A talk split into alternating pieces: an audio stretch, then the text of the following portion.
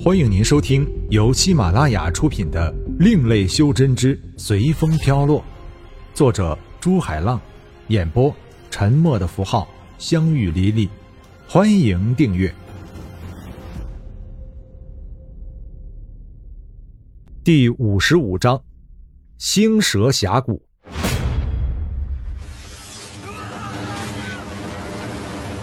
是不是很刺激？如果我们的军队换做你们上去的话，我可以断言，你们只有成为牺牲品的份儿。看到那一个个倒下的士兵了吗？他们开始的时候可能也和你们现在一样，但是结果就是为战争增加一点壮观而已。不想在战争中倒下，平时训练的时候就多吃苦，知道吗？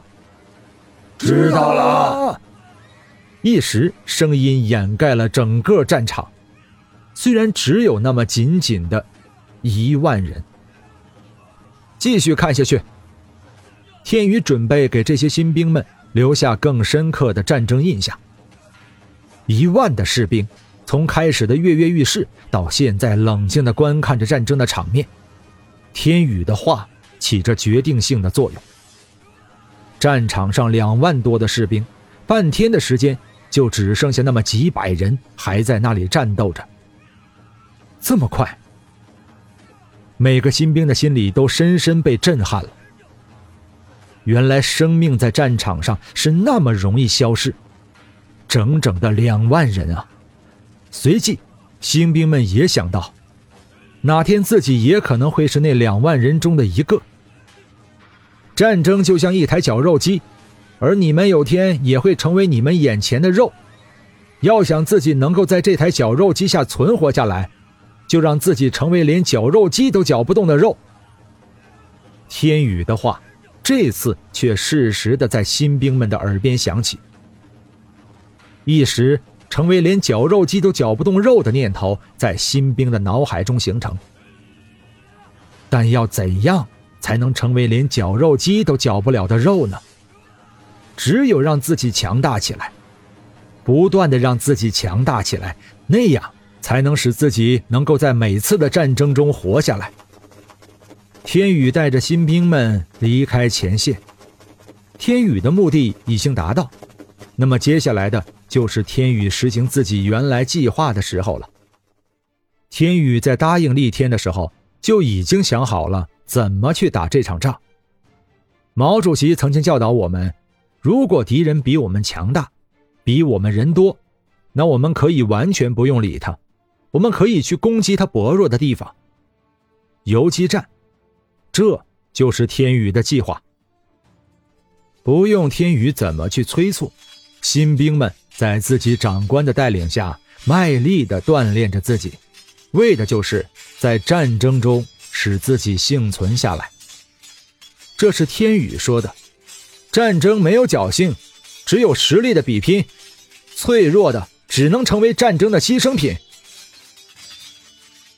天宇想到这些新兵都没有打过仗，所以天宇准备绕过敌人的主力，去游袭屠龙国的小城，让他们分兵也不行，不分兵也不行。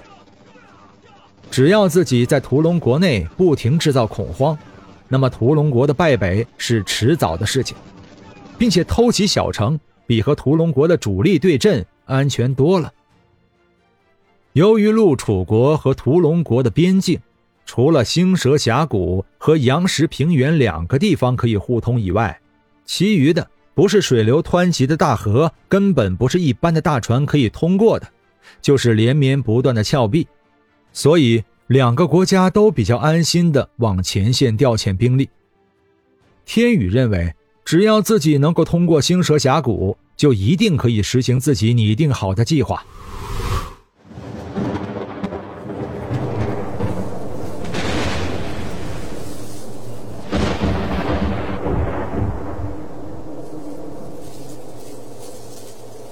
星蛇峡谷不但里面猛兽众多，而且还有一个关于星蛇峡谷可怕的传说。传说。里面住着一条修炼千年的蛇妖，进去里面的人无不是被蛇妖吞食了的，所以陆楚国和屠龙国都很放心的在这峡谷的两端没有派遣军队驻扎。当天宇听到这个传说的时候，已经深入星蛇峡谷了。天宇认为，这个传说的可能性比较大，因为这里毕竟是妖精的世界，这么大的地方住个妖精是非常正常不过的事情了。于是天宇立即决定退出星蛇峡谷，不怕一万，就怕万一呀！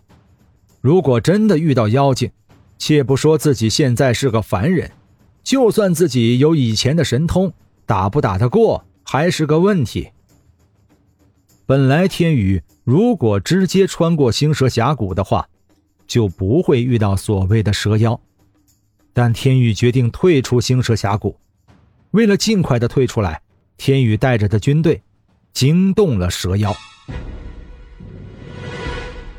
嘿，嘿没想到几千年没人敢来星蛇峡谷了，今天却一下来了这么多人类。虽然妖王规定不能随便到凡人界弑杀，但今天你们自己送进峡谷来，那么我就勉为其难开开杀戒了。周围的树木不断的抖动起来，而说话的人却从地下。慢慢的钻了出来。天宇也没有想到自己真的会碰到妖精。他站在队伍前面，仔细打量着这个所谓的蛇妖。只见出来的人一袭青色的衣衫，有点像中国古代的儒袍，头上的头发也是青的，而且还长着几根像树枝一样的东西。天宇从他出来时树木的反应。和头上的树枝样东西，判断他应该是一个树妖才对。